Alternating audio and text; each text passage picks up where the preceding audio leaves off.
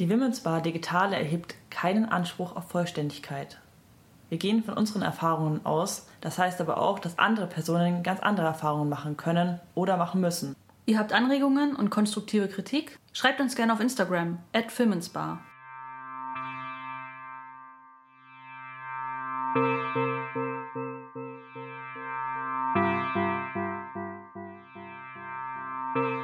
Der Wohnungsmarkt sozusagen ähm, ja, für waldbetroffene Frauen ist extrem eng geworden. Ne? Also letztendlich für alle Frauen, aber eben für die Frauen, die wir vermitteln wollen.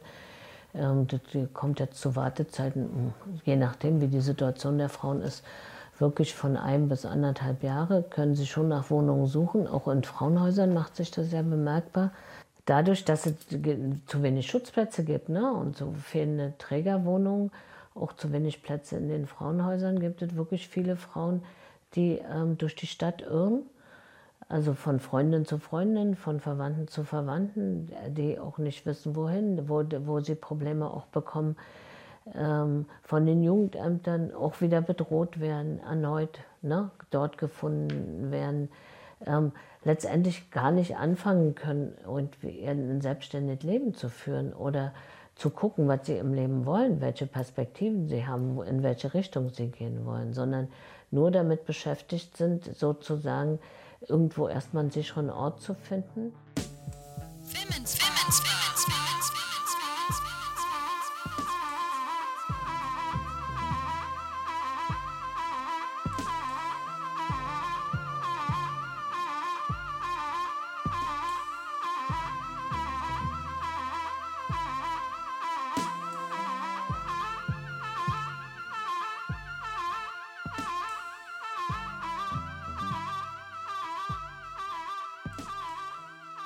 Ja, und damit hallo und herzlich willkommen zur Women's Bar Folge im September.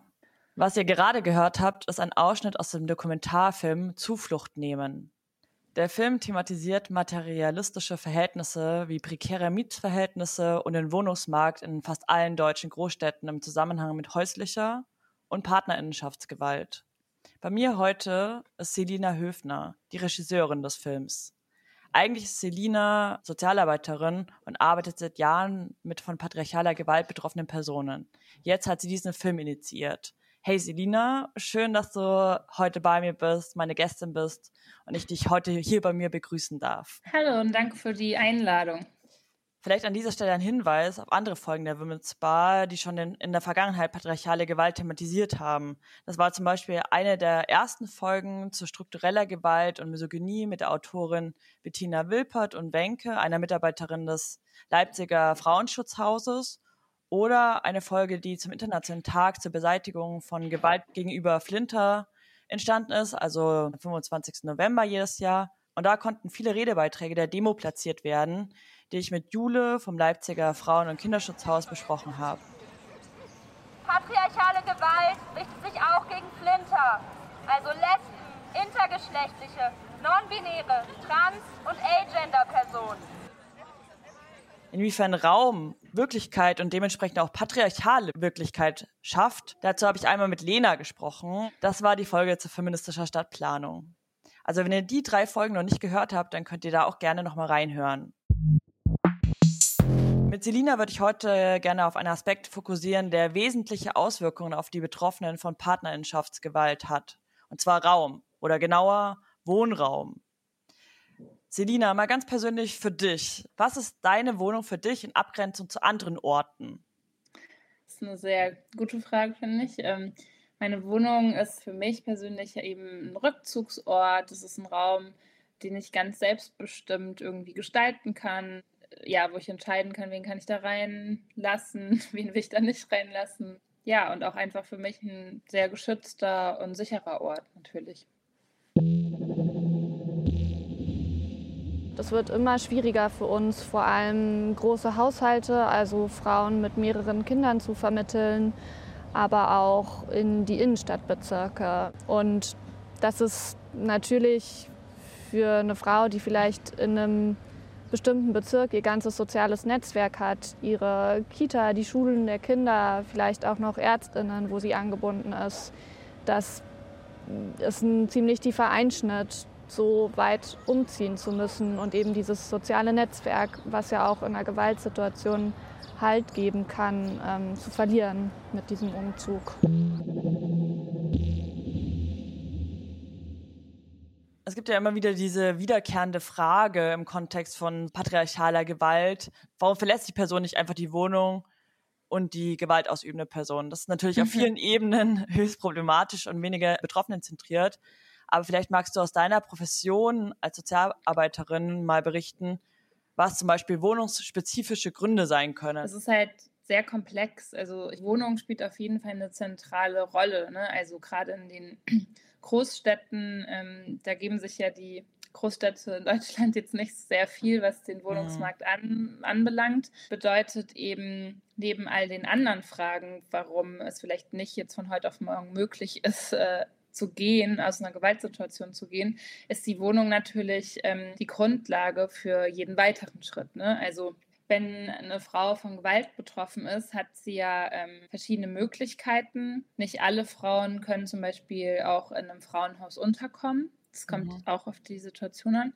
Aber wenn ich mich entschließe, eine Situation zu verlassen, dann muss ich ja auch so ein bisschen einen Plan haben, wohin gehe ich eigentlich? Oder vor allem, wenn ich auch Kinder habe, wohin gehe ich, weil niemand möchte ja jetzt auf der Straße landen. Gerade wenn Kinder betroffen sind, ist da einfach nochmal ein ganz anderes ähm, Bedürfnis da, zu wissen, wo ich eigentlich hingehe. Wenn du jetzt als Einzelperson agierst, unabhängig sozusagen, da bist du ja nicht darauf angewiesen, wie weit du dich von deinem Wohnort entfernst. Bist du ja nur auf dich allein gestellt und weißt, ah, dann fahre ich halt morgen eine Stunde zur Arbeit, aber ich kann irgendwie bei einer Freundin auf der Couch schlafen zum Beispiel wenn ich jetzt Kinder habe, dann muss ich erstmal vielleicht eine Person in meinem Umfeld finden, die äh, sagt, ja, ich nehme jetzt irgendwie dich und deine drei Kinder hier auf für unbestimmte Zeit.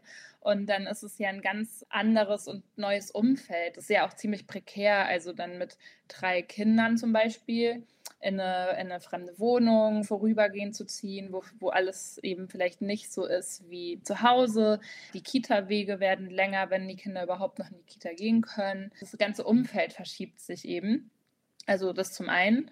Viele Frauen haben aber auch gar nicht die Ressourcen, zu äh, Freundinnen oder sowas auf die Couch zu ziehen. Und da würde das dann natürlich bedeuten, wenn sie jetzt keinen Platz finden in einem Frauenhaus oder einer Zufluchtswohnung, dass sie auf ähm, Einrichtungen der Wohnungslosenhilfe angewiesen wären. Und das ist natürlich mit Kindern auch höchst problematisch. Ja, du hast jetzt so in einem Satz so ein bisschen erwähnt, so es gibt Frauenhäuser und es gibt Zufluchtswohnungen. Magst du da vielleicht nochmal kurz den Unterschied erklären? Mhm. Ja, sehr gern. Also dieses Modell äh, des Frauenhauses ist eigentlich sozusagen in ganz äh, Deutschland flächendeckend vertreten. Das sind eben anonymisierte Häuser, das heißt, Adressen sind äh, unbekannt, die überall stehen können, also im ländlichen Raum sowie eben im urbanen Raum. Das sind Häuser mit äh, ganz besonderen Sicherheitsvorkehrungen, dass Personen, die dort unterkommen, wirklich geschützt sind vor TäterInnen. Und dort können Frauen und ihre Kinder temporär unterkommen, wenn sie akut von häuslicher Gewalt betroffen sind. Das heißt, das Prinzip oder ja, die Idee eines Frauenhauses ist zum Beispiel, wenn du äh, Gewalt erlebst und NachbarInnen oder sowas. Die Polizei verständigen, kann ein Frauenhausplatz angeboten werden und eine Frau kann aus der Situation direkt in ein Frauenhaus zum Beispiel gebracht werden. Es funktioniert natürlich pro Bundesland immer so ein bisschen unterschiedlich der Weg ins Frauenhaus, aber ähm, das, genau, die Häuser richten sich quasi für Frauen, die in Akutsituationen sind und sofort irgendwo einen Ort brauchen weil sie zu Hause nicht mehr sein können wegen der Gewalt. In einigen Bundesländern wie Berlin zum Beispiel ist der Aufenthalt im Frauenhaus kostenlos. Das heißt, es ist ziemlich niedrigschwellig, also kostenlos und anonym. Du kannst da erstmal, ohne dass du dir Gedanken darüber machen musst, wie du jetzt irgendwelche Unterkunftskosten bezahlst, kannst du erstmal unterkommen und ja, dort vielleicht ein paar Wochen bleiben. Also das ist eigentlich die Idee dahinter. Ein paar Wochen bleiben, äh, sich in der Situation stabilisieren und dann schauen, was die nächsten Schritte sind. In den Großstädten hat sich natürlich die Situation jetzt so ein bisschen verändert. Genau darüber sprechen wir heute bestimmt noch. Ähm, es gibt natürlich so insgesamt zu wenig Schutzplätze, aber diese Schutzplätze werden auch einfach nicht mehr wieder so schnell frei. Also ein paar Wochen ist einfach unrealistisch, weil die meisten Frauen eben nicht so schnell eine neue Wohnung oder einen anderen Ort finden, wo sie ähm, hingehen können. Ja, deswegen tendieren die meisten Frauenhäuser gerade dazu, Orte zu werden, an denen Frauen länger bleiben, ähm, als vielleicht das ursprünglich mal gedacht war. Das vielleicht so grob zum Frauenhaus. Und Zufluchtswohnungen es sind vor allem so vom Konzept her gerade in Berlin ein sehr verbreitetes Modell. Aus verschiedenen Gründen haben sich diese Zufluchtswohnungen historisch entwickelt, aber haben sich jetzt auch so ein bisschen etabliert, weil es eben noch verhältnismäßig einfacher ist, einzelne Wohnungen zu finden in der Stadt, auch anonyme Wohnungen, in denen ähm, Frauen und Kinder unterkommen können, die zum Beispiel auch nicht mehr akut betroffen sind, aber auch nicht mehr zu Hause bleiben können. Zufluchtswohnungen äh, müssen von den Frauen auch selbst finanziert werden. Also die zahlen dort Miete, Untermiete an zum Beispiel den Verein, der die Wohnungen betreibt und können dort erst auch mal so ein bisschen länger bleiben. Es sind dann eben oft Frauen, die noch ganz andere Fragen klären müssen, bis sie äh, wieder eine neue Wohnung ziehen müssen. Es kann zum Beispiel umgangsrechtliche Fragen betreffen, es kann aufenthaltsrechtliche Fragen betreffen. Andere Fälle, in denen Frauen in so Zufluchtswohnungen eher mal einen Platz finden, ist zum Beispiel aber auch, wenn sie eben keine Aufnahmemöglichkeit im Frauenhaus haben. Dazu eine ganz kurze Erklärung. Also viele Frauenhäuser haben konzeptionell sich eben so aufgestellt, dass sie ja zum Beispiel ältere Söhne und da variieren die Zahlen, aber sagen wir mal zwischen 12 oder 14 ungefähr, nicht in die Frauenhäuser aufnehmen. Das hat sich dort so etabliert, so über die letzten Jahrzehnte, ähm, weil die Frauenhäuser eben besonderer Schutzort sein müssen und sich in, im Zuge dessen auch die Frage gestellt wurde, ab wann könnten ältere Söhne als Personen gelten, die vielleicht dort diesen Schutzraum vielleicht stören. Und äh, ja, in so Zufluchtswohnungen ist dann eben so eine Unterbringung aber auch für Frauen mit älteren Söhnen gewährleistet, weil das sind ja kleinere Einheiten. Da müssen nicht auf so viele Personen Rücksicht genommen werden. Es gibt halt eben Frauenhäuser, die sind ultra groß. Ne? Also es gibt Frauenhäuser, da, da finden 40, 50 Frauen und Kinder Schutz und darauf hatten sich die Frauenhäuser, glaube ich, so ein bisschen geeinigt.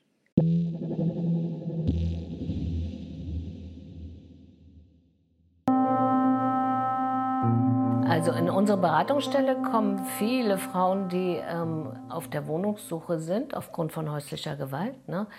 Also die ähm, die Absicht haben, sich zu trennen, aber nicht unbedingt in ein Frauenhaus oder in eine Zufluchtswohnung gehen wollen, aber grundsätzlich ähm, schon die Wohnung verlassen wollen, auf der Suche sind nach, ähm, ja, nach einem Ort, wo sie in Sicherheit sind vor dem Mann, aber das ist ihre eigene Wohnung. Und ähm, da hat sich auch letztendlich auf dem Wohnungsmarkt sehr, sehr viel verändert in den letzten 30 Jahren. Eine Zeit lang gab es ja wirklich mal auf dem Wohnungsmarkt, Anfang, ich glaube, ja, in den 90ern hauptsächlich, wirklich viele Wohnungen. Also gerade auch in Marzahn ähm, standen viele Neubauten leer. Es gab ja ja die Situation, dass Neubauten zurückgebaut wurden. Ne? Aber eben Frauen auch relativ einfach dort eine Wohnung bekommen haben und ähm, sogar mietfreie Angebote hatten, ne? für drei Monate sozusagen.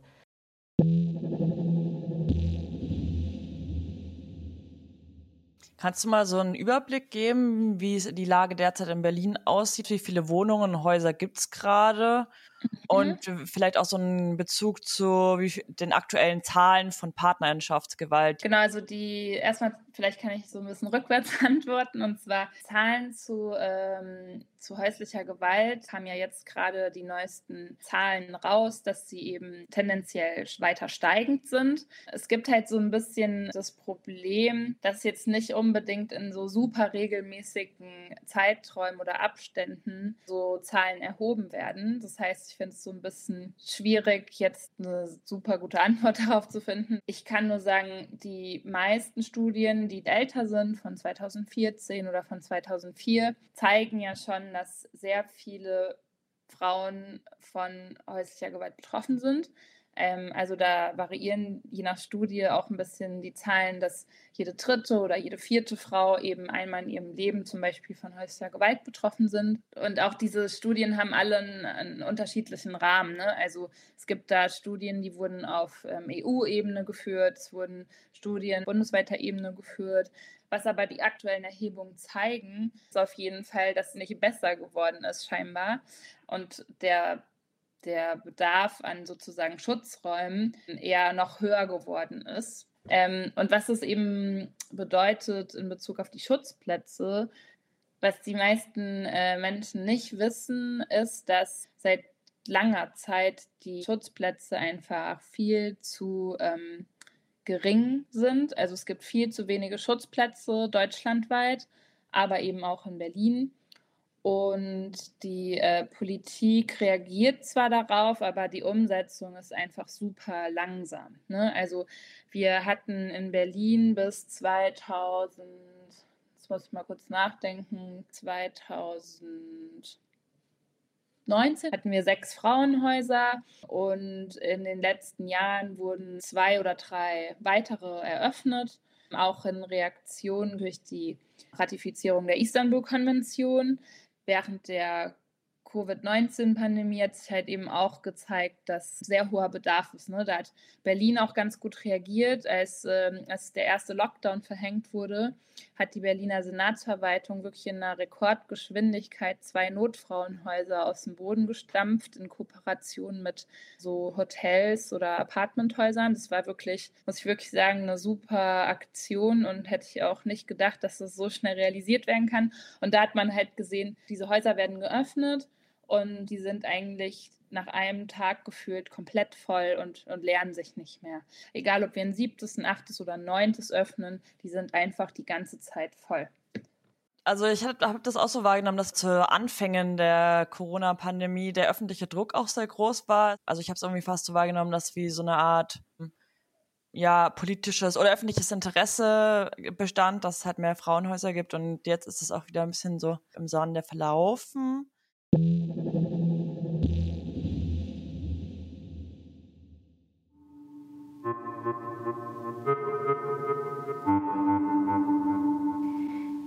So during um, my time in the Frauen Frauenzimmer, uh, I was in my computer kind of like every day, every day or when my daughter was sleeping, I was searching um, my next step that it was finding an apartment, finding or place or new place to start again.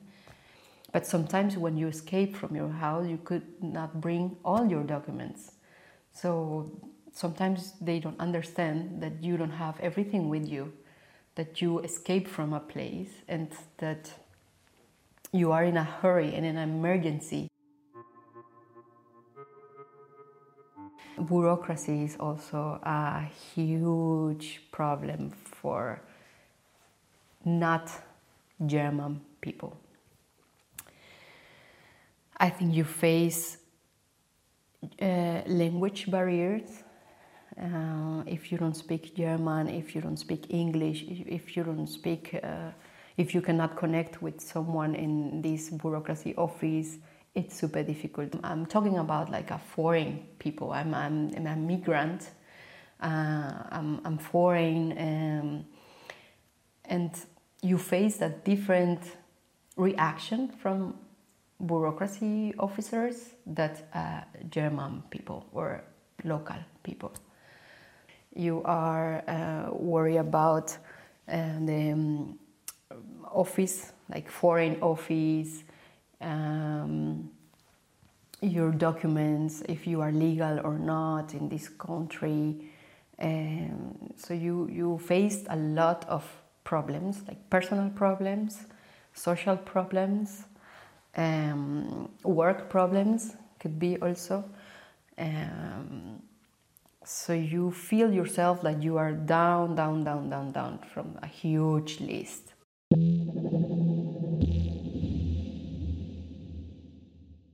Äh, vielleicht noch so eine Frage zu den Wohnungen jetzt direkt. Ähm, du arbeitest ja in einer Initiative, die vor allem Wohnungen an Personen vermittelt. Magst du da vielleicht noch was zu dem Job sagen? Und dann fällt noch direkt darauf die Frage, wie kommt ihr derzeit an Wohnungen? Der Wohnungsmarkt ist ja nicht nur in Berlin, du hast es schon angesprochen, sondern sogar in Leipzig mittlerweile einfach explodiert so.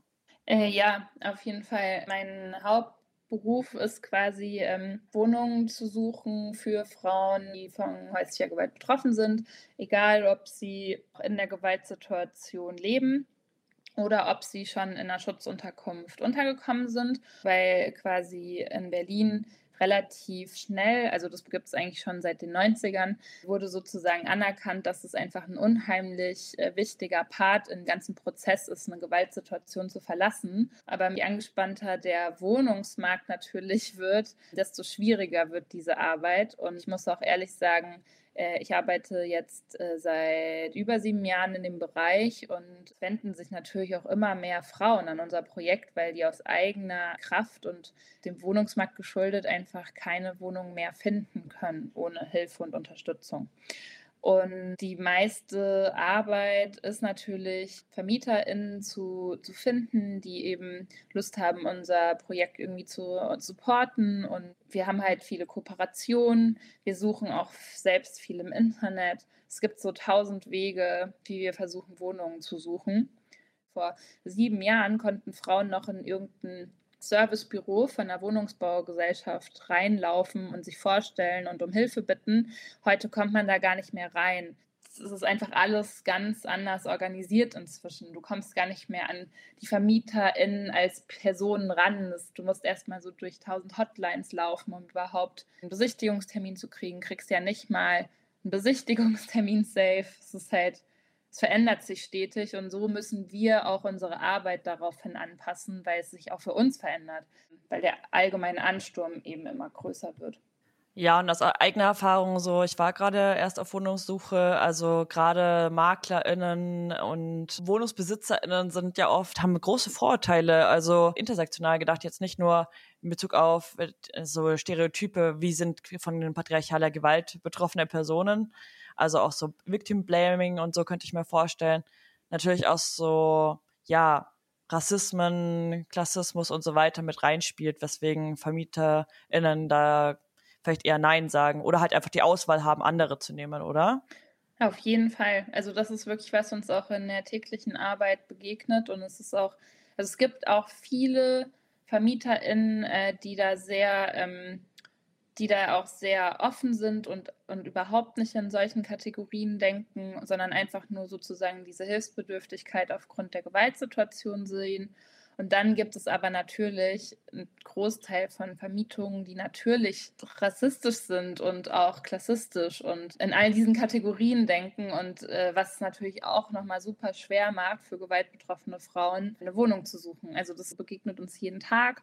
Was noch dazu kommt, ist dann aber tatsächlich, dass auch diese Betroffenheit von häuslicher Gewalt auch so ein bisschen als ähm, Stigma so umgekehrt wird, dass es nicht so ein Indiz dafür ist, einer Person zu helfen, sondern dass es ein Indiz ist, oh, da hole ich mir Probleme ins Haus. Wenn ich jetzt eine gewaltbetroffene Frau einziehen lasse, dann gibt es hier Krawalle und hier wird randaliert oder so.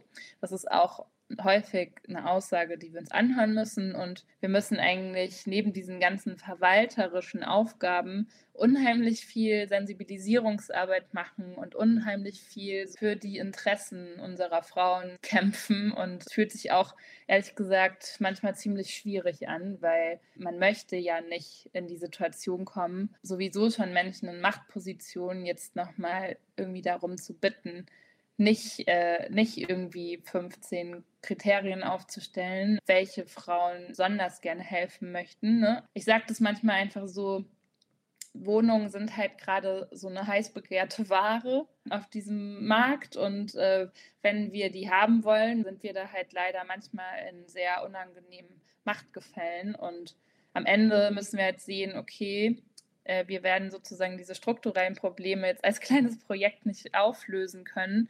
Wir müssen irgendwie schaffen, eine Wohnung zu finden für die Frauen. Deswegen legen wir uns schon sehr ins Zeug. Wir bewegen uns ja irgendwie auch bei dieser so, äh, so Frauenhäuser oder auch diese Zufluchtswohnungen die ganze Zeit so ein bisschen auf dieser Ebene eigentlich nur Schadensbegrenzung oder mhm. also es ändert ja eigentlich nichts daran, die, an den Strukturen was bräuchte es deiner Meinung nach, dass sich, dass sich da mehr tut? Oder wer hat welche Interessen oder Nicht-Interessen daran, was zu ändern? für mich ist auf jeden Fall der Kern die Bedingungen und das beziehe ich auf alle Großstädte oder urbanen Räume. Ne, so, das hört man jetzt natürlich überall so in, äh, in sag ich mal, linkspolitischeren Kreisen. Wir brauchen mehr Wohnungen, wir brauchen aber vor allem mehr bezahlbaren Wohnraum.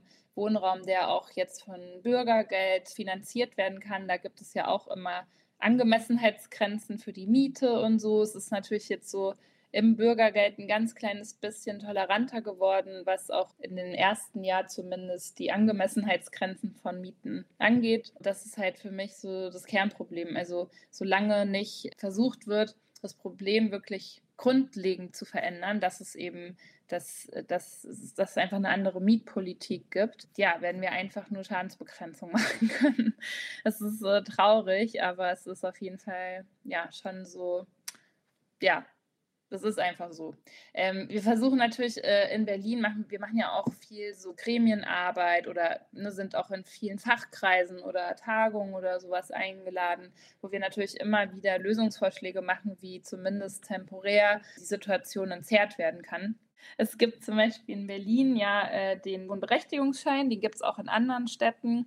Wenn du ein WBS bekommst, also das ist die Abkürzung für Wohnberechtigungsschein, dann sagt das quasi aus, dass du eine gewisse Einkommensgrenze nicht überschreitest und du Zugriff auf ein bestimmtes Marktsegment an Wohnungen hast, theoretisch. Das ist ein, eigentlich ein ganz gutes Konzept. In Berlin läuft es aber so insofern aus dem Ruder, dass halt unheimlich viele Menschen inzwischen einen WBS-Anspruch haben, aber es gar nicht so viele Wohnungen gibt, die darüber vermittelt werden können.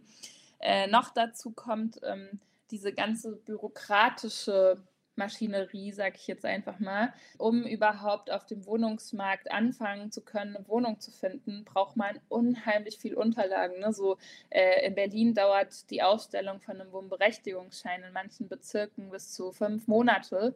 Und dann auch nur, wenn du alle Unterlagen hast. Ja, und wenn man sich jetzt mal vorstellt, eine gewaltbetroffene Frau, die so akut in einer Situation ist und vielleicht von heute auf morgen die Wohnung verlässt, die hat auf keinen Fall alle Unterlagen in ihrer Tasche, wenn sie ins Frauenhaus flüchtet. Und viele TäterInnen ähm, haben auch dann diesen Zugriff auf die Unterlagen, rücken die nicht raus, vernichten die. Also da höre ich einfach so auch die schrägsten Geschichten. Und um überhaupt erstmal anzufangen mit der Wohnungssuche, brauche ich halt tausend Dokumente, wenn ich in Berlin starte. Und genau, da, da liefern wir dann zum Beispiel Vorschläge wie, hey, wenn die Frau zum Beispiel Bürgergeld bezieht, dann braucht sie doch jetzt eigentlich nicht noch einen extra Nachweis, dass sie wenig Einkommen besitzt, ne? Also weil es ja selbsterklärend ist. Ja, für der gute Hinweis nochmal, dass natürlich eine Person, die flieht, logischerweise jetzt nicht so erstmal so eine To-Do-Liste schreibt, was sie alles mitnimmt. Also, ja. dass das allein schon eine Barriere ist in Bezug auf Bezahl- oder überhaupt Wohnraum. Ähm, daran habe ich jetzt gar nicht so gedacht. Und vielleicht nochmal so eine Zahl in Bezug auf den Wohnraum. Das habe ich erst neulich gelesen, dass äh, in den mhm. letzten 20 Jahren in Deutschland 800.000 ehemals äh, staatliche Wohnungen oder städtische halt privatisiert wurden. Also 800.000 ja. Wohnungen, die halt in diese Sparte reinfallen würden mit diesem Wohnberechtigungsschein.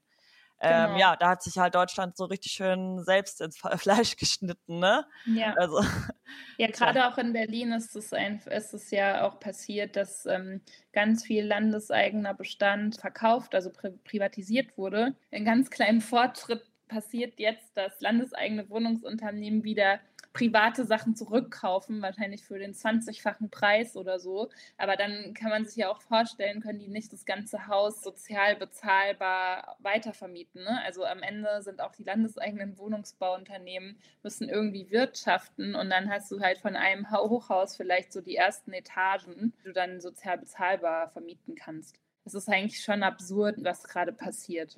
Ja, vor allem, weil halt, äh, das merkt man jetzt auch in Leipzig, weil halt auch die teuren Wohnungen irgendwer nimmt. Also. Was mich immer am allermeisten bei diesen ganzen Diskussionen, also jetzt vor allem, wenn es um gewaltbetroffene Frauen geht, ärgert in Bezug auf Wohnraum ist, dass ich mir manchmal zum Beispiel wünschen würde, dass es in Berlin so Sonderregelungen gäbe, dass die ähm, Angemessenheitsgrenzen für, für die Jobcenter, dass die einfach angehoben werden. Weil das wäre schon mal eine super Lösung, ähm, um diese Frauen aus den Frauenhäusern, also von den Schutzplätzen wegzukriegen. Und niemand rechnet mal dagegen, wie viel das eigentlich das Land Berlin kostet, diese ganzen Frauenhausplätze die ganze Zeit zu finanzieren. Häusliche Gewalt kostet einfach unheimlich viel Geld. Also ne, diese ganzen Schutzangebote, die ganzen Strukturen. Und ich habe halt das Gefühl, wenn auf so einer bürokratischen Ebene einfach mal so ein paar Maßnahmen ergriffen würden, dass, dass dann zumindest irgendwie wieder diese Schutzplätze mehr fluktuieren würden. Und ich meine, in Berlin ist es auch so, muss ich ganz ehrlich sagen, dass ähm,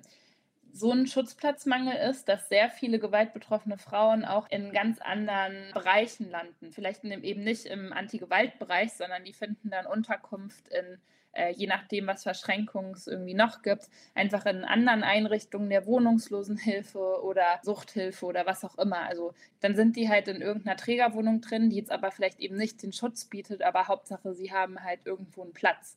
Und es ähm, ist aber eigentlich nicht nachhaltig, weil zum Beispiel Frauen ja auch ganz oft dann wieder gefunden werden, wenn es nicht genügend Sicherheitsvorkehrungen gibt.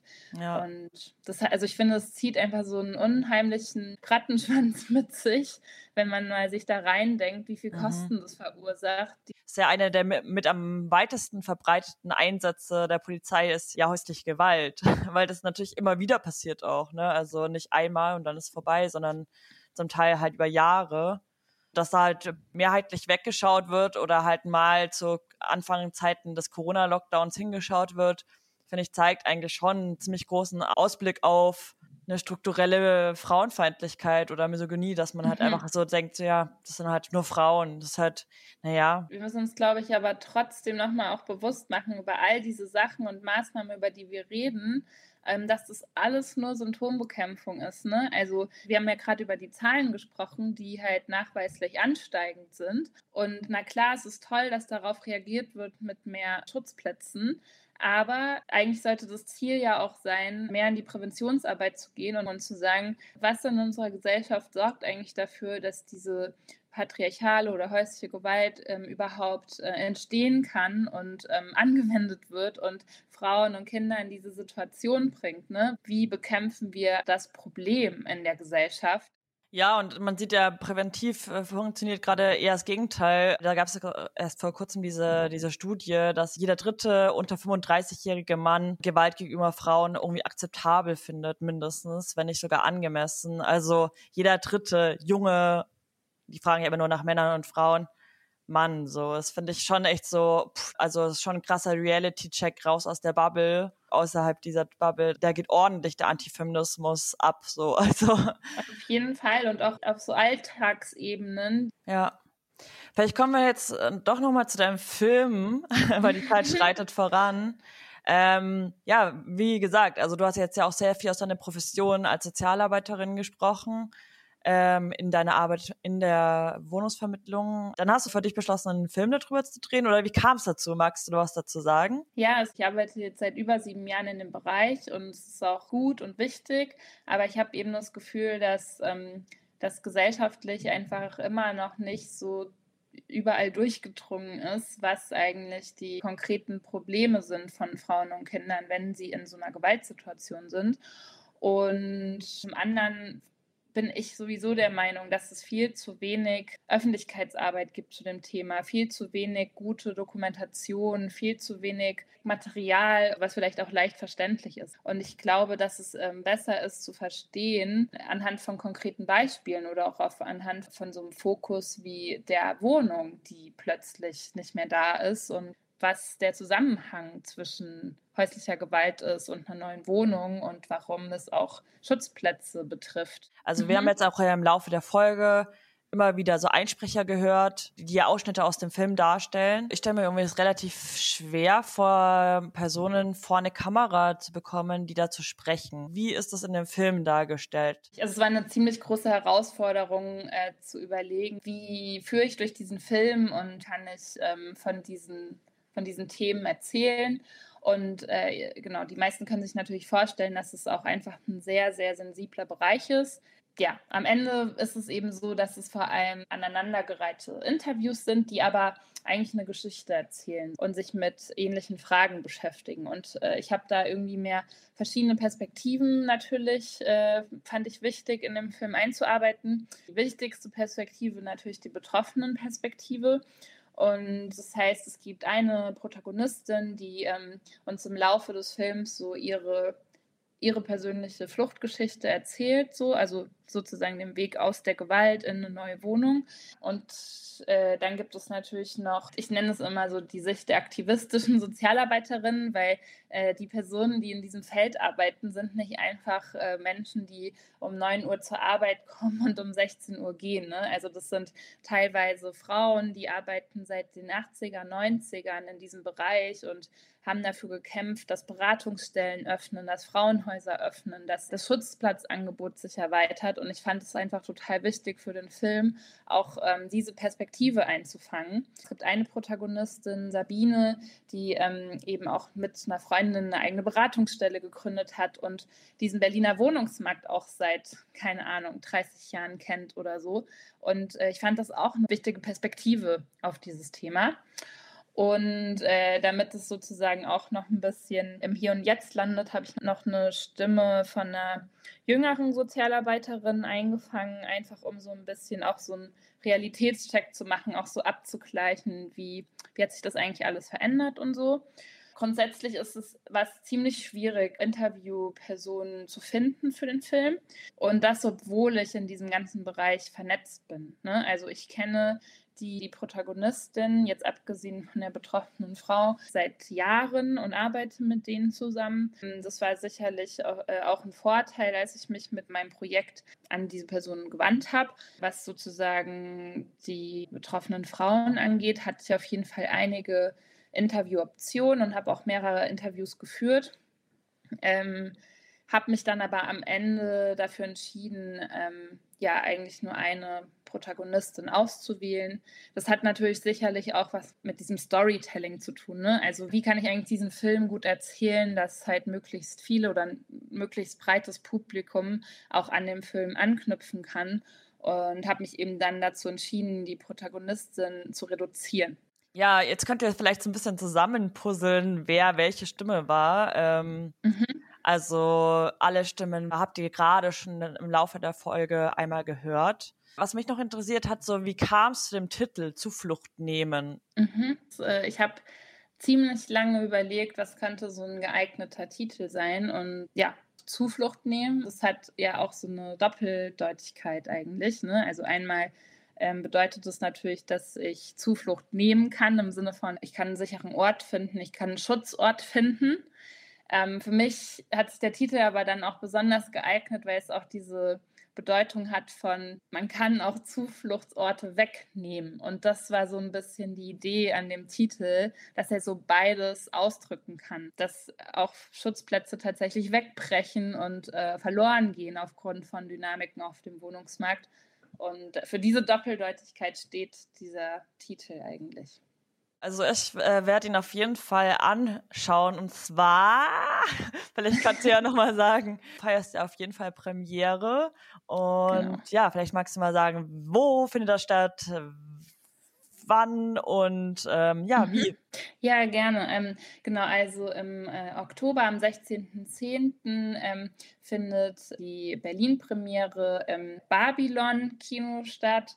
Da habe ich vor allem dann auch äh, den ganzen Anti-Gewalt-Bereich eingeladen und auch ähm, einige Stimmen aus äh, Politik und natürlich auch den ganzen Filmstab und die ähm, äh, Personen, die mitgewirkt haben. Genau, das ist erstmal im Oktober angesagt und dann möchte ich natürlich auch im Anschluss noch andere Veranstaltungen organisieren, um den Film fortzuführen. Ähm, auch gerne irgendwann im Winter in anderen deutschen Städten. Das ist aber jetzt alles noch nicht äh, durchgeplant. Also wenn ihr jetzt ein Kino besitzt, ihr Hörenden, und sagt, diesen Film würden wir gerne mal in unserem Kino zeigen, dann könnt ihr euch gerne melden. Ja, sehr äh, gern. Und zwar wie? Wie kann man zu dir Kontakt aufnehmen? Ähm, genau, also es gibt verschiedene Wege, aber ich glaube, am einfachsten ist es ähm, per E-Mail. Da könnt ihr schreiben an äh, zufluchtnehmen.asap-ev.de. Vielleicht kann man es ja irgendwie verlinken hier ähm, über dem Podcast. Und wenn ihr generell ähm, auch euch über Veranstaltungen auf dem Laufenden halten möchtet, könnt ihr auch gerne mal auf ähm, unserem Instagram-Kanal vorbeischauen. Der heißt auch Zuflucht nehmen, vielleicht können wir ihn auch verlinken. Der Kanal ist aber auch eine Art äh, begleitender Infokanal zu diesem ganzen Film und Thema. Und wenn es euch interessiert, schaut mal vorbei. Wir ähm, versuchen dort eben sehr viele Themen rund um häusliche Gewalt und Feminismus auf diesen Kanal zu bringen. Ja, schaut vorbei und dort könnt ihr mich auch kontaktieren.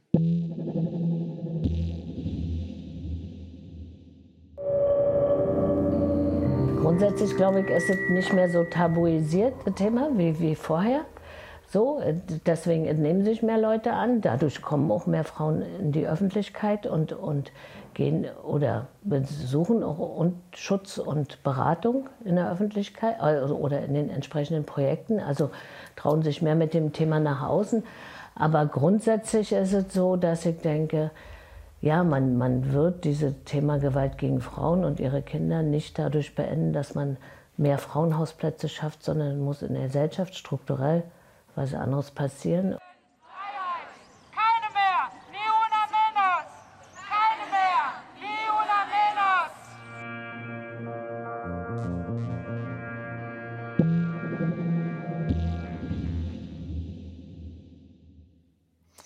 Ja, danke, Selina. Ich äh, danke dir vielmals, dass du in dieser Folge mit mir darüber gesprochen hast, über dieses mega wichtige Thema meiner Meinung nach. Und hast bei mir auf jeden Fall noch viele Sachen zum Nachdenken hinterlassen. Und ich hoffe auch bei allen Hörenden.